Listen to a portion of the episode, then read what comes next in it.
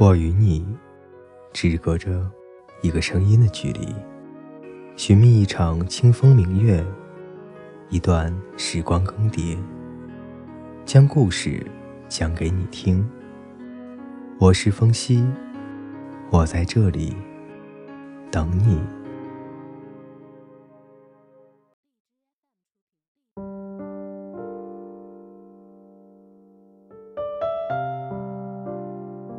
各位听众，大家好。今天呢，为大家分享的故事是：喜欢一个不喜欢你的人很辛苦吧？作者蒋同学。爱情就像乘法，其中一项为零，其结果永远为零。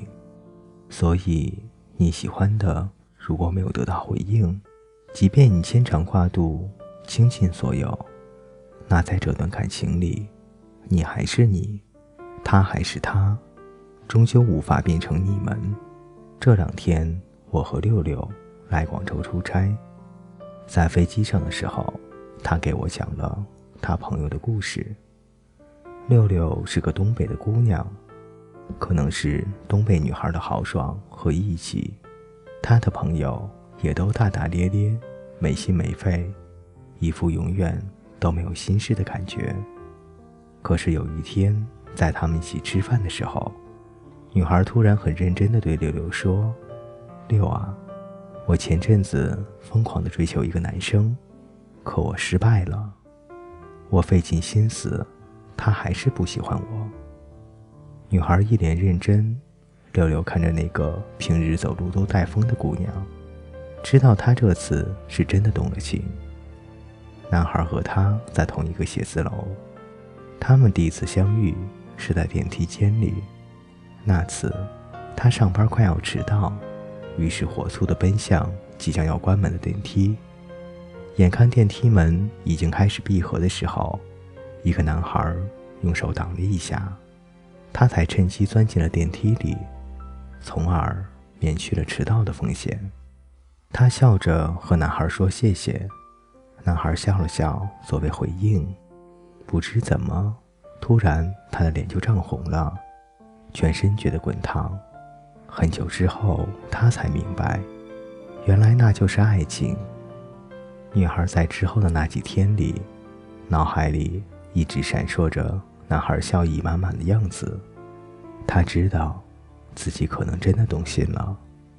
后来，她拜托朋友要到了男孩的微信。本来社交能力极强的她。突然变成了畏手畏脚的小女生，每次跟他说话之前都要前思后想，生怕词不达意，让男孩反感。每次聊天都是女孩主动找话题，她怕对方觉得自己无趣，就拼命地表现自己的古灵精怪。她不知道对方喜欢什么样的女生，就只好表现自己多面，争取。让他了解自己的每一种样子。他知道男孩经常加班，就总会有意无意地留在公司里很晚，然后借机说一句：“看你们公司的灯还亮着，你还没走吗？”他变成了爱情里的福尔摩斯，他用心搜集和记录着他的喜好，他故意制造了很多的时间和他相处，他鼓足勇气约他吃饭。他小心翼翼地将自己变成他喜欢的样子。他从来没有这么用心地喜欢过一个人。他在这段关系里奋不顾身。他拼命地向男孩走了五十步，看他没有动静，就又一步一步地靠近，直到他走了九十九步，他才恍然大悟，原来他一直都在原地，巍然不动。